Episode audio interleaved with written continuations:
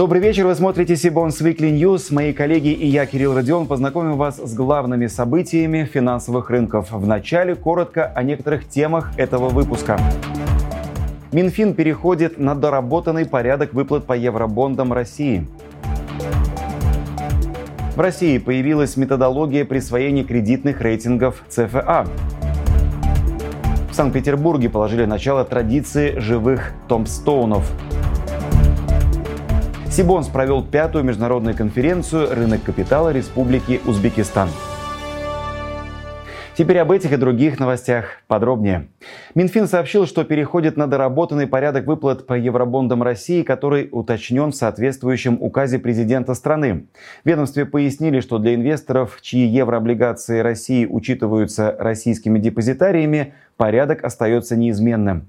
Они получат выплаты по бумагам от своего депозитария в рублевом эквиваленте по курсу Банка России на дату, определяемую в соответствии с эмиссионной документацией.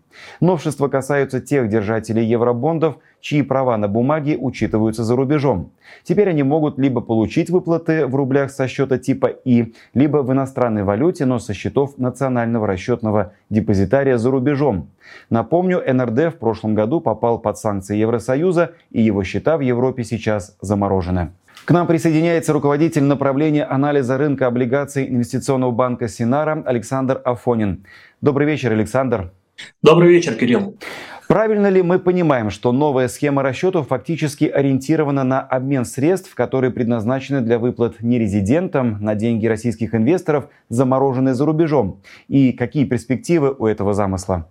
Ну, пока сложно назвать эту схему полноценным обменом, скорее это попытка восстановить эти платежи по тем а, инструментам, которые были заморожены. Собственно, в данный момент мы понимаем, что платежи будут производиться со счетов НРД, НРД в евроклиров, это что касается иностранных э, инвесторов. И тут и есть ряд вопросов, в частности, по тому, как э, будет ли принимать евроклир э, эти поручения и будет ли он их исполнять. Ну и на самом деле очень много вопросов, ждем комментариев э, от э, законодателей. Сибонс провел 7 сентября в Ташкенте пятую международную конференцию, посвященную работе рынков капитала Республики Узбекистан. В мероприятии приняли участие представители регуляторов, локальных банков, инвестиционных компаний, производственных предприятий, а также международных финансовых институтов, рейтинговых агентств и инфраструктурных компаний. Панельные дискуссии были сосредоточены на самых разных темах. От макроэкономики и международного сотрудничества до реформ законодательства, которые необходимы для развития рынка капитала страны. Участники конференции обратили внимание, что финансовый рынок Узбекистана был долгое время закрыт для иностранных инвесторов, а его развитие было значительно ограничено. Однако теперь в стране принята стратегия развития рынка капитала до 2024 года, которая в числе прочего предусматривает рост рынка ценных бумаг, создание конкурентной среды внутри страны, повышение привлекательности региона для международного сотрудничества и выход крупных системообразующих предприятий на IPO. Эксперты сошлись во мнении, что во время таких серьезных изменений появляется уникальный шанс воспользоваться открывающимися возможностями. Инвесторы получили еще один высокодоходный и надежный инструмент – цифровые финансовые активы. А в сентябре стало известно, что Акра стала одним из первых российских агентств, утвердивших методологию присвоения рейтингов ЦФА. Агентство планирует осуществлять анализ ключевых особенностей рейтингуемых выпусков цифровых финансовых активов. В частности, выявлять первичные факторы, определяющие кредитное качество таких инструментов. При разработке эксперты АКРА учитывали, что ЦФА по своей экономической сути представляет собой широкий класс финансовых инструментов, которые могут обладать как исключительно долговыми характеристиками, так и гибридными. С нами на связи старший директор, руководитель группы рейтингов проектного и структурированного финансирования АКРА Тимур Искандаров. Добрый вечер, Тимур. Здравствуйте, Кирилл. Расскажите, пожалуйста, подробнее о вашей методологии и сразу уточняющий вопрос. Рынок ЦФА пока находится на этапе становления. Будете ли вы это учитывать при оценке подобных инструментов? Да, э, спасибо за вопрос. Что касается нашей методологии, то это референсный документ, который позволяет нам э, рейтинговать ЦФА с использованием уже имеющихся в нашем распоряжении инструментов, подходов, э, аналитической базы. Соответственно, поскольку ЦФА – это очень разнородные а, группы инструментов, мы при рейтинговании определяем экономическую суть того, с чем имеем дело, после чего применяем один из тех подходов, которые уже у нас имеются. Например, если это ЦФА а, сродни обычным облигациям, то мы применяем методологию, которую применяем при рейтинговании облигаций, то есть методологию рейтингования финансовых инструментов. А если же ЦФА представляет собой что-то более интересное, что-то более сложное, тогда мы смотрим а, более детально на его экономическую сущность, на вовлеченные стороны, а, на структурирование и выбираем уже одну из каких-то других методологий. Что касается учета а, степени развития рынка, то, естественно, ЦФА как новый инструмент э, э, характеризуется пока что некоторыми сложностями в этом плане. Ну, в частности, а, операторы информационных систем э, пока что нет механизмов, которые позволяли бы полностью исключить их кредитный риск из анализа. Тем не менее, пока что мы приняли решение, что на переходный период, который продлится до конца следующего года, мы э, будем ограниченно учитывать данный фактор, и на кредитные рейтинги э, непосредственно цифровых финансовых активов это не повлияет.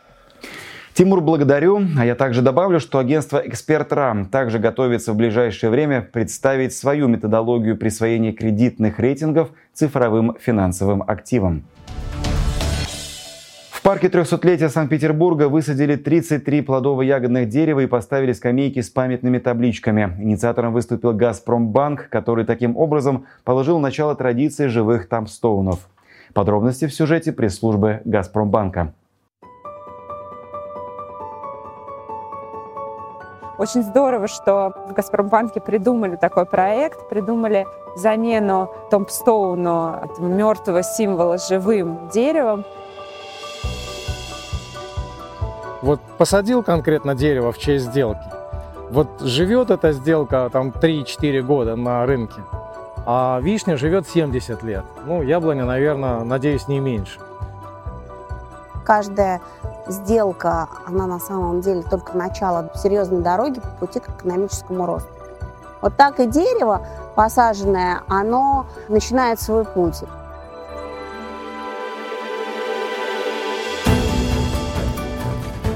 Это символизирует такое крепкое сотрудничество между компанией «Газпром», между «Газпромбанком» и правительством города. У нас действительно огромное количество а, совместных долгосрочных проектов. Только за этот год мы, как «Газпромбанк», организовали уже больше 150 сделок. Представляете, если это станет традицией, мы же не единственные, да? В год будет 300-400 деревьев только в честь сделок создаваться. Ну, я думаю, что мы тут целые парки засадим за 2-3 года. На самом деле вся наша деятельность должна быть направлена на улучшение нашей планеты и улучшение качества жизни нашей. Мне кажется, что здорово вообще что-то менять и э, что-то новое. Первый раз всегда все интересно деревьев мало не бывает, поэтому я поддерживаю эту идею. Когда что-то интересное делаешь, что интересное и получается. Получилось 33 сделки. 33 сделки, 33 богатыря. Поэтому чешуей, как жар горя, будет у нас 33 дерева.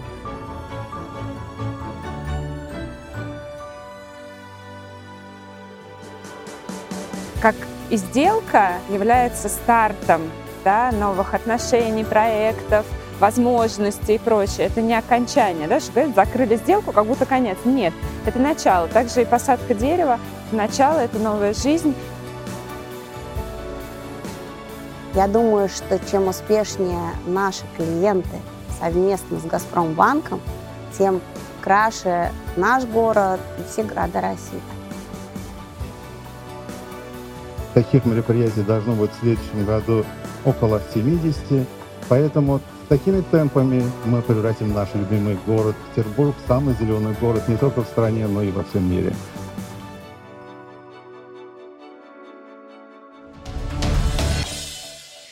Вышел в свет новый номер журнала Сибонс Ревью. Основная тематика нашего издания связана с долговыми рынками, однако наши авторы и колумнисты охватывают и значительную часть смежных тем.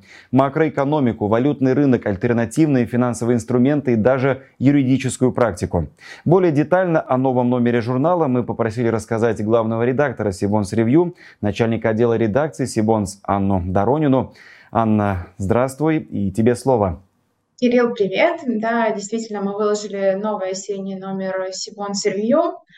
Его тема «Международные рынки». Ее мы выбрали не случайно. Хотелось как-то немного продолжить э, летние отпуска, летние путешествия, и при этом связать его, ее с тем, что сейчас э, российские инвесторы открывают для себя все новые площадки, новые рынки, и как раз про них мы хотели рассказать.